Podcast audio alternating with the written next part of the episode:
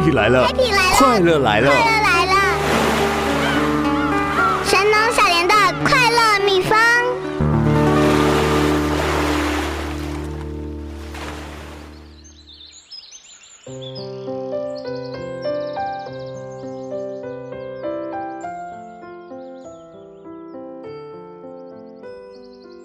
好，那我们要请阿红来。今天呢，他是介绍晚签跟介绍唐佑给小莲的人，好，所以这位叫始作俑者，大魔王。小莲跟阿红我们认识很多年了，以前我对阿红的认识很多年前，那时候就觉得这个小子是一个就特别古灵精怪，特别有想法，特别不喜欢在体制内。好，他就喜欢做一些冲撞体制，然后追求自己理想的人，然后没想到一转眼那么多年，他还是在做，而且做的范围感觉更大了。来，欢迎阿红，大家好，好，介绍一下阿红哈，他自己现在是大号文创整合公关的陶 gay，好，自己很会设计。现在也是一家在盐城区很有名，听说卖的很好的盐旅一家民宿的，算民宿嘛？哈，算旅馆啊，算旅馆了哈，因为很多间房间的执行长。除了此之外，他也是屏东县南方青年力发展协会的理事长。他本名叫简瑞红，大家都叫他阿红。今年几岁？三十了吗？有啦，不好意思，有有啦。我最近两年前，对不对？你生了一对双胞胎的女儿跟儿子，对，真的龙凤胎超厉害的，而且我记得那个字都很特别，梵天圣地吗？反过来刚好相反，圣天梵地，是，对不对？圣天梵地，圣天是女儿，梵地是儿子，对。为什么要取那么酷的名字？其实呃，因为他们是双胞胎。那对我来讲，其实我觉得就像天地一对一对宝那种概念。那我会觉得说，呃，就希望呃，其实中间的字呢，呃，其实是从他们出生之后观察他们的状态，呃，给他们一个我们的期许。就是我觉得美眉那时候就是很霸气十足，她其实出来第一眼就是我看到她的时候，她就是先皱眉头给我看，想说嗯 讨厌。然后我就觉得哇，这个而且他本来有个性，比较肉一点，然后我们就给她了一个字叫“圣”，其实那是武则天造字的古字。对，就是就是圣诞节的圣诞，对不对？同音，可是是古字，对，那是古字。然后弟弟其实出来的时候，啊，其实他是哥哥啦，就是那他男生出来，我们就觉得他就是这样秀气，很秀气，很秀气这样子。嗯，那我们就觉得他很，那时候我就觉得烦，就是范文这个字。很适合他，嗯，对，所以就是呃，有点像是对我们来讲，就是第最后一个字是他们带来的状态，中间是我们各自期待他们的一个期许。其实大家都说啊，这名字应该是永和啦，或者是啊，你们家应该就是有什么信仰什么的，完全不是。其实对我们来讲，我把名字。其实我叫 Home，其实也是，我觉得古代人不是会给自己取一个字或一个号或什么别号，其实那都是给予自己一个期许。当别人叫我这个名字的时候，其实是不断提醒哇，我们自己其实我有什么期待，所以我也把这个想法放到小朋友的身上，就是大家在叫他的时候，其实我们也要告诉他说，其实呃有一些期待。或者是有些想法，你看，光从爸爸取名字，你就知道这个爸爸有多鸟猫了。要随时随地要注意期许。可是光从名字哦，小莲就会觉得这个爸爸妈妈很不一样，因为他很在乎。人家古时候在讲天地人，啊，就是你你会敬天敬地或敬天爱地，你对环境有很深刻的感受。这个是从你从小就内化在你你的体内的基因嘛？你很年轻就开始赚钱，对不对？大学，我我知道你大学就开始创业，是，然后又是设计一把手，很会设计啊。那那时候就会创业，而且你做的事情就跟大家很不一样。你一开始就搞了一个 Home 艺术实验研究所，你光听名字你就觉得这个人很有实验精神。对，为什么？你就是。而且你很好玩，你屏东人是那像你这样有才华的人，应该早就绕跑去外地了，是甚至 maybe 出国什么的。可是没有哎，你坚持在屏东，而且在屏东开了这样的艺术实验空间。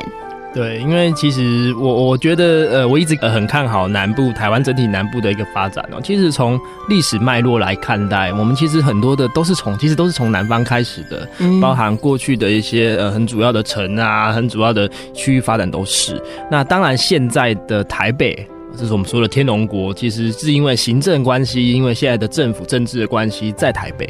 可是我都很深信，就是未来台湾真正要永续发展，它必须迁都。他必须重新思考历史与现在的关系，因为毕竟你看，有到南部，不管他是要台南、高雄还是屏东，它往上发展还是往下发展，都还是有腹地跟空间的。嗯，但是现在台湾在一个盆地的台北。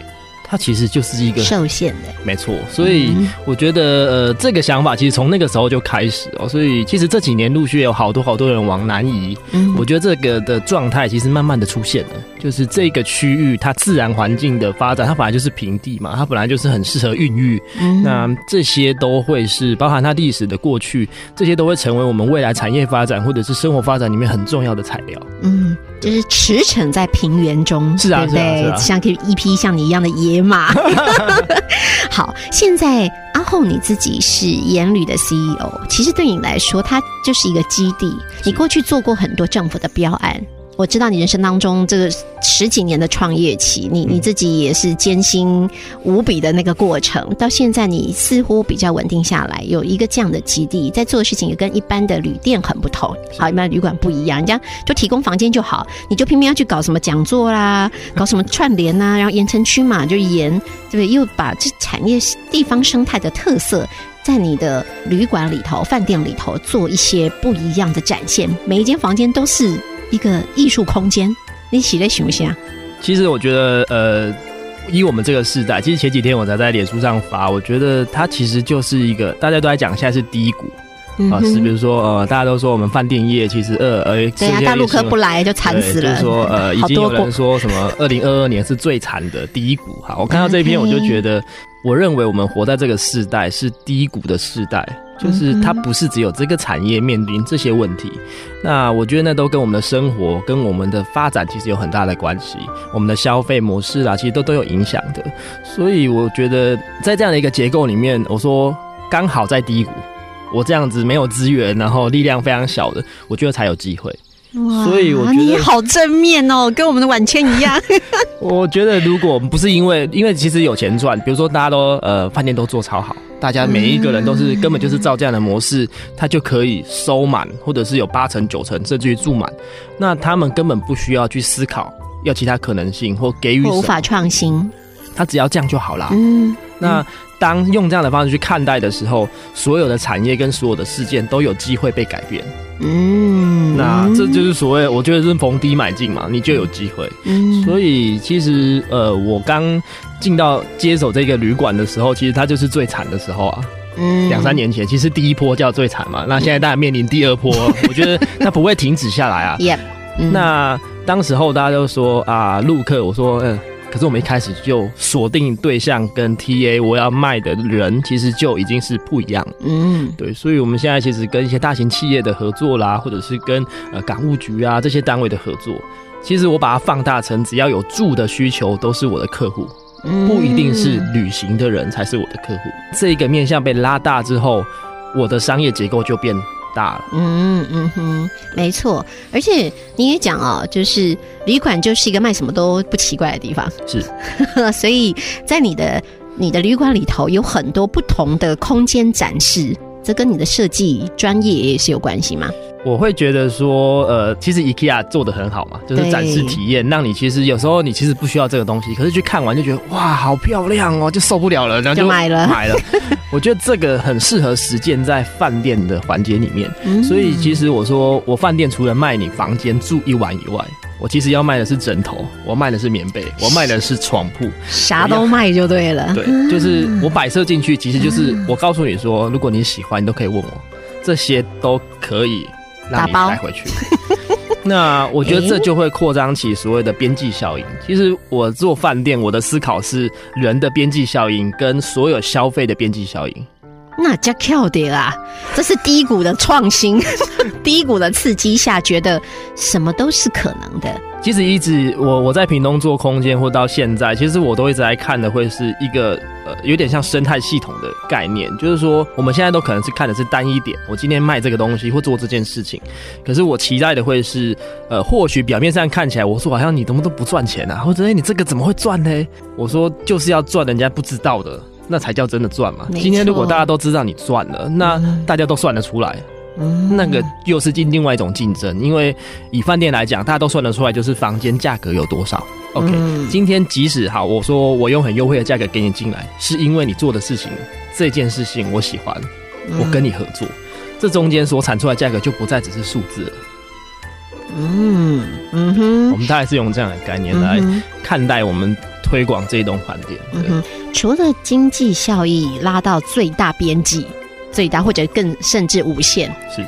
好之外，其实你也在做很多的政府名词，大家比较理解好，所谓地方创生或共同来繁荣某个区域，或者让某一些区域的特色可以更被看见这个概念。所以你不是只是独善其身，自己做自己。开心的，因为我觉得，其实我常常在饭，我们其实不提供早餐。嗯哼，那我的想法很简单，就是有钱大家赚。嗯，我把早餐这件事情，其实把它散到周边卖早餐的所有的店家们一起来。那这么做其实很简单的是，这些早餐店也会变成我的 sales。好聪明啊！其实就是我觉得很多时候你全部吃光，反而你不会是最大的赢家。但是当你可以建构起一个彼此都可以存活下来的结构。你才会是最大的赢家，因为那个面才会越来越大，而且那个承载力才会足够。不然就是一直撑，一直撑，总有一天大家都没有上来，只有你自己一直吃，其实它就会破掉。它其实是撑不起一个呃载体跟结构的。听起来是因为你的没有受限吗？是因为你原来就不得惊？所以有一些人就是自己会了，或自己很好，或我仅才我爱个把人讲点点么谈这种哎，你可不勒惊啊！我就是要串联啊！我有看到你自己的网页的照片，就一群人很开心的在你的旅店，就是好像庆祝吧。我那想想，哇，这个阿红这个人气很好，这个人气也来自于其实你很无私，希望可以分享。从你很年轻时候创业就有这个概念，是提供空间给想创业的人一起打拼，哦，然后 support 或者是串联，你觉得。大家可以一起到顶这几块台阶啦，利用 OK，这又是什么想法？是呃，其实这些转换都跟刚才提到的小朋友有很大的关系，因为你做的标案，呃，因为小孩我们是自己照顾，那不可能扛着小孩去开会。其实我们前期有扛过，其实就被瞪嘛，就引导口给他谈鬼嘛，就是觉得为什么在开会的时候喂奶，啊他就哭了，不然我要怎么样？OK，那。呃，我就毅然决然呢。其实，在这个转换过程，我们就去了日本二十天。其实，我去，我我只要我都会定期去一个很冷的地方，然后让自己就是冷静。对，我觉得 真的是冷静哦。冷很很重要，让你自己整个包含去一个陌生的地方，其实你也很容易去跳脱。嗯，对。所以那时候回来之后，我是完全直接中断所有的表演，不是渐渐的消失，是呃，我说我们就不做了，就从那个时刻开始。那时你养多少人呢？那时候我记得公司也越开越大嘛，对不对？对，嗯，就是就就不要了。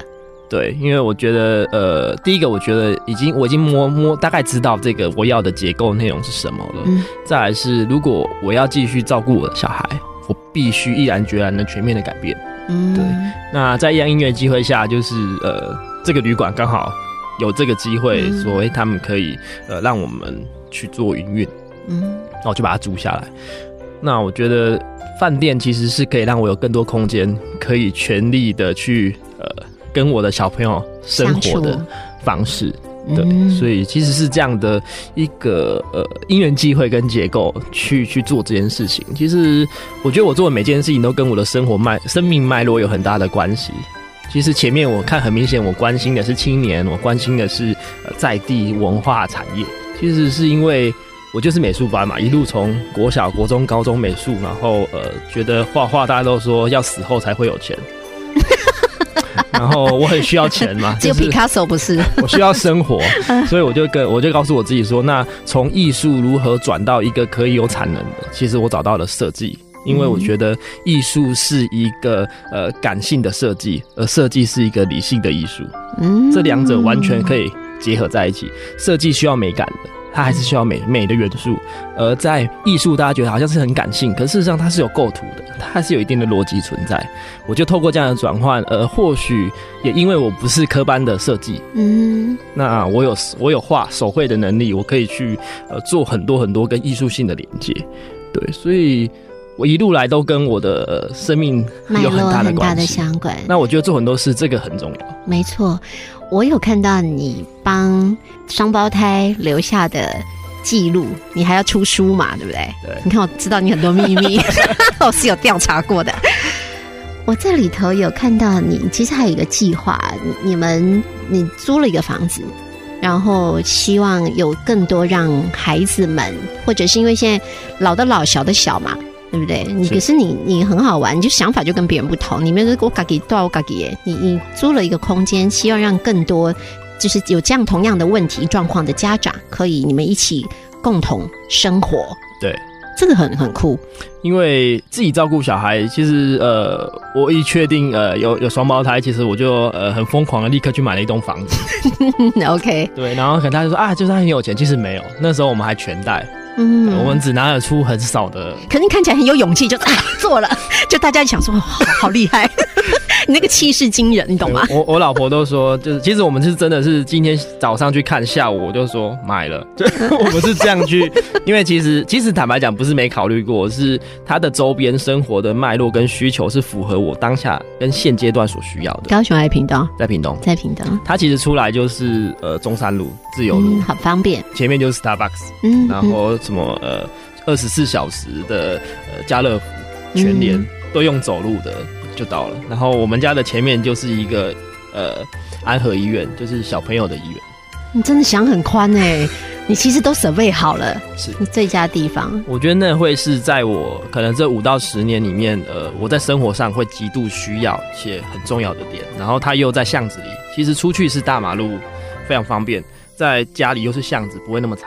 嗯哼，所以我觉得它完全符合呃我生活空间所需要的状态。嗯哼，对，所以陪着孩子一起长大，好像是你对孩子的承诺，对不对？就是你要跟他们，不是不要让人家让奶妈养啊、保姆养啊那一种，你要自己带。可是现在很多年轻人的确是因为为了要工作，你很很难带着一起上班，所以你选择这样的工作形态做这些事情。我我觉得其实很多选择都。都是你可以决定的。嗯，那我们往往会把这个问题或状态丢给社会，丢给别人。问题都是工作的问题，问题都是社会的问题。我觉得今天如果我用这样的想法，呃，我去标很多案子，几千万也在做啊，也很开心啊。没错，当然会很火大，可是还是也是一个工作。今天如果我就可以说啊，我要做标案，所以我把它丢给别人照顾。其实这也听起来也理所当然的哈。对，所以我常常跟呃，其实身边的朋友，我都会跟他们分享说，其实是就看你自己怎么选择。其实一路来都是你到底怎么选择你的生命脉络，去决定你想要做什么事。那不要把所有的环节都丢给。看不见的社会或看不见的其他人，因为呃，我觉得很容易指着别人。其实只有一个手指指别人，其实有四个手指是指着你自己的。嗯，然后我今天看到你，听到你讲这一段谈话，我觉得你真的变得不太一样，是吗？你自己就是生命里头，因为孩子的诞生之后，有很多的转变。我觉得一定是，我觉得他们有点像是带着我回去回顾呃那一段。嗯，他们从出生到呃现阶段这些过程里面的一种自我重新的呃一种重新的对，就是重新看待，就是说呃，我觉得呃小朋友的呃在这个社会的一个重要性，然后还有呃，我觉得我们从呃从毅然决然，大家都说哇你好疯狂哦，把呃几千万的收益就这样停下来了，然后怎么会这样？你为什么不交给别人呢？我说我也希望，可是没有人敢接下去吧。嗯 那。我会觉得说，到现在为止，目前这些的过程都超过我大家认为的这些物质价值。哇！因为我觉得，呃，常常听到就是说，小朋友其实，呃，他时间就这样过了。嗯。我其实他他们长大了，我还是可以继续做我要做这些事情，只是现在跟过去。但是小朋友的成长这件事情是没办法不可逆的。嗯。而且我发现他们真的是每天每天都不一样。那今天如果我交给别人，其实他会根本就是跟我是很陌生的。嗯哼，对，所以我觉得这个呃，除了陪着他们呃成长，其实也对我们来讲，其实也更多的有点像在反刍吧，还是在重新的思考人生。我觉得这个其实是才是更重要的，也让我们更清楚知道，从现在开始，甚至于是未来，我们到底要做什么。我有看到你的部落格，嗯，你十年十年会帮自己做盘整，是，嗯哼，所以你三十好年轻，三个小孩的爸，接下来十年呢，其实就是看到很多可能性在你身上，而且而且还那么年轻。其实刚才的那个那个废墟也是三个，好太好了，晚签也三，呃，晚签一个。这些都是因为人家说为母则强，为父则强哎，想到的事情真的都不一样了。谢谢你们带来社会很多的关怀，因为只要不是的话，其实是不容易感受的。我我会觉得说，其实我们我们现在在做旅馆嘛，那我都跟身边的朋友说，呃，我的目标绝对不会只有这一栋。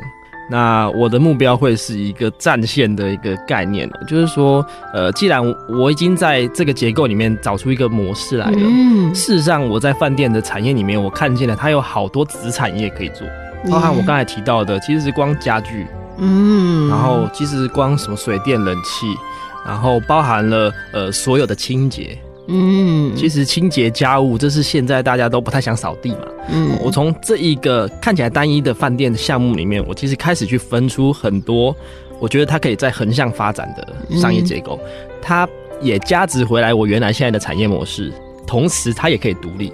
这个是我们其实接下来，呃，我十一月其实会再去日本，那我自己的目标其实，呃，应该听起来也是很疯狂啊，就是我我说的不是只有。一栋是不是只有一栋在台湾？呃，我们已经花了好多时间去看日本的物业，甚至于我们去看东南亚的物业。那我的整个蓝图其实是从台湾往北亚跟南亚拉了一些战线。那我会觉得这几年其实我开始养成自己习惯，一定要出国去。其实小朋友八个月我就背着他们出国。那大家都开始又又开始，我其实做每件事，大家都觉得天哪！你到底带多少奶粉去啊？你带多少奶尿布去啊？你到底扛了多少东西去？因为我们去二十天。那坦白讲，我们是从小朋友，其实他们在八个月，呃，我们在台湾就训练他们跟我们一起吃食物。我有看到，除了生鱼片。哎，这是一个猛爸猛妈哎。所以其实我们他们就是每一天只喝了最后一个睡觉的牛奶。嗯，我根本不用带那么多。没错啊。小朋友其实就是因为那个不能吃，这个不能吃，变成肠胃很烂。嗯，现在什么都会吃，多强，对不对？对啊，就像呃，我们的小朋友其实到一岁之前才会喝小朋友的奶粉，一岁之后都跟我们喝一样的克里奶粉。嗯嗯，那也没怎样啊。其实我们有去问过，其实这些小朋友奶粉都是被萃取过的。嗯，那反而会造成他的肠胃里面其实有些营养素或者一些菌其实是不足的，除非你小朋友真的有。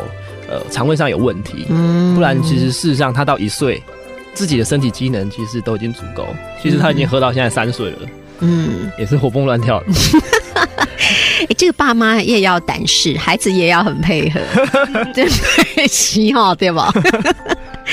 这个是我我觉得很有趣哦。刚刚阿红在讲，一般人在想说，对我我一个为基地，卫星散发，应该就全全国台湾各地嘛。好，它不是，我是立足台湾，放眼东南亚、东北亚来看这个事情。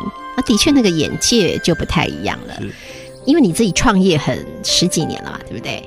好，以前我们觉得在某一个，比如说旅馆业里头，我想拉一一群，可能是跟清洁有关的，呃，跟那些什么设备有关的，大半都以为是那种大公司、大集团才敢做的事情，才有可能的思维。那你现在一间你也这样思维，他是不是创业需要有一些特质？一定是是什么？可以给那些想创业的人一些建议。嗯，我觉得台湾现在整体的状态其实是非常扁平的。就是说，其实如果把台湾当做是一个运作的团队或公司，它的现金流跟整个资源运转是非常扁平，是没有效果的。就是简单讲，我我领两万多块，我再怎么花就是两万多块。嗯，OK，那这样的现金流其实是很难运作的。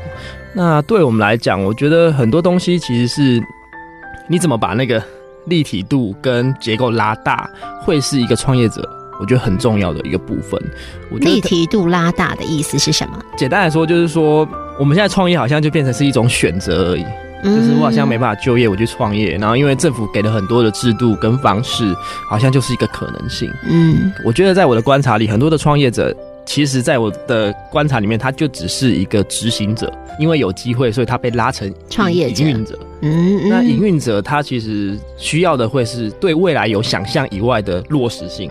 嗯，执行者他就是把现在的工作做好。按部就班把它完成，这两者其实是完全不一样的，所以这也造成我们好多的工作开始要有 SOP 流程机制，只要一没有，没有输入，没有软体，没有指令，他们就停下来了。嗯哼，那我觉得这会是很多创业为什么无法继续？我觉得是你没有那样的一个触角可以去看到你可能性是什么，你下一步是什么？或许我现在讲这些，大家都觉得啊，想想这啦，你都激动呀，你是想这。够可怜，啊对吧？对，我说从以前，呃，我在高中时期，我就说我要用一个空间，然后它是复合式的，然后呢，呃，它有很多实验，我希望去看什么。那时候大家就说啊，你得喝喝他读册嘛，你得给大下读个料，你再来看要做啥？啊，你讲这你也无资金吗？嗯，对。那当我做了后面五年之后，大家开始觉得有可能哦。这个家伙好像讲什么都有可能哦。嗯，我觉得这中间其实是在于，当然过程我们有好多好多要面对的事情，包含呃很多事情可能是当代这个社会还大家都还没想清楚，或者是呃，我其实二零零七年在 Home 之前，二零零七年我就在屏东的一个六块厝火车站旁边的一个我家的三角窗开了一个文创店。二零零七年的时候在做文创店，嗯，OK，二零一零年的现在 遍地都是这样的店。你也走得很快，就对了。所以我觉得，其实大概就是用这样的方式去看待跟进行我想做的事。你刚刚说的一个很重要的原因是想象力，想象那个可能性，不要只有变成一个啊，就是啊，可以做文创，我就来开个文创店。那个想象力怎么培养？你刚刚有提到你会让自己有出国的机会，除了这个之外呢？我觉得从生活中去观察其实很重要。我觉得很多的，从我们在设计或者是收集相关的材料，我都觉得大家都常常问我们说，到底怎么有创意，怎么让它更有可能性？到底你们怎么想的？为什么会这样？我说，平时间眼睛一睁开的所有的点点滴滴，都是我的资料库。嗯，要设计或者要思考，绝对不是在那一当下才想这件事，一定是因为你脉络性的看了很多很多的资料，而有现在常常讲的就是它是一个资料的分析嘛，才能更精准的选到，因为你已经资源有限了。其实我觉得这都是跟我自己的脉络有关，因为我资源非常非常的拮据，甚至于我我我可能没办法，呃，一踏下去，呃，没有结果，或者是我可能连呃要踏的时候，我就要已经要想好。后路，甚至是后面的更多更多，因为我没有那么大的环境可以让我重复或重来。嗯嗯。那也因为这样子，我必须再收集比别人更多，让这个可能性更精准。嗯。所以我觉得很多都从生活中，其实我的手机大概几万张照片，都是我可能在路边看，哇，这个很棒，把它拍下来，或者是什么，那我就把它整理。所以，我现在当呃我要做一个空间的时候，我可能手上其实是有几千张我觉得不错的，我再从我那几千张里面去找出符合现在这个空间所需要的。那我当然就会很快，我的节奏就会变得很快，而且那个快不是随便抓，它是有脉络，却是有可行性的。而且你养成一个非常棒的习惯，随时随地看到任何东西都可以有新的想象，是跟观察跟记录，是一定要把它记录下来，因为呃。你有时候，应该大家都有一个经验，就是我记得那个时候我看到什么，然后就忘了。真的太棒了！你知道最近啊，小莲我在做一个实验，叫日日创新，每天都记录起来。不管你做什么，就每天给自己一个新的挑战。我选择记录在脸书里，我也觉得很很奇妙，它就会变成一个习惯。是，把人养成习惯其实还真不容易，哎，对不对？对。好，也许大家可以呃跟小林一样做这个实验，然后跟阿凤来学那个，他已经内藏在基因里头，从小就是跟别人不太一样。的确，你的可能右脑就跟别人不一样，尤其你是学艺术、学设计的，那右脑相对是更发达，对很多事物的连接感特别强。是。哦，那我觉得那是一个观察，对，那个是一个很重要的观察力。呃，其实我以前是自闭，啊，really？其实那个自闭就是你自己在观察自己的世界。其实我我在幼稚园的时候，我都不想去上课，我觉得为什么要在坐在这边听你那边讲一堆？我现在就想睡觉，为什么不能睡觉？我肚子饿，为什么不能吃饭？谁规定一定要中午才能吃饭？嗯，我记忆很深刻，我一直在想这些，所以我我都是哭着去上课。我到国小都是哭着去上课。因为我一直很难接受，为什么我就是要坐在这里听你讲话？我实在很难接受。那同时我也在思考说，你看到的跟我看到的到底一不一样？我每天在想这件事。嗯，那当然，因为到了美术班，其实我得到答案其实是不一样的，真的不一样，只是你比较勇敢表达。是，嗯，那你那时候幼稚园就翘课了吗？翘不了课，只能跳车而已。好，来阿红，最后你的快乐秘方是什么？对我来讲，当然是做这每件事情的结果状态，它应该不叫结果，这是一个过程的一个呈现。那当然还有每一天，其实呃，这目前有三个小鬼嘛，就是这三个小鬼，其实呃每天当然醒得像恶魔，然后晚上睡觉的时候像天使。我觉得那那会是一个很重要的支持，包含其实现在我们所面对的压力跟那个程度，其实比过去绝对是更大的。那我觉得他们会是我们一个很重要、很重要的，呃，每天的精神粮食来源。好棒哦！这三位小鬼就是你的快乐秘方，是 跟活力能量的来源。是，很谢谢阿红，我很期待你去东南亚、东北亚考察完之后再回来，继续跟我们分享你的观察，好不好？没问题。好，OK，很今天谢谢我们三位大来宾，谢谢你们分享了快乐秘方，谢谢你们那么勇敢，给我们那么好的典范，学会你们的勇气跟实践的力量。好，谢谢你们，拜拜。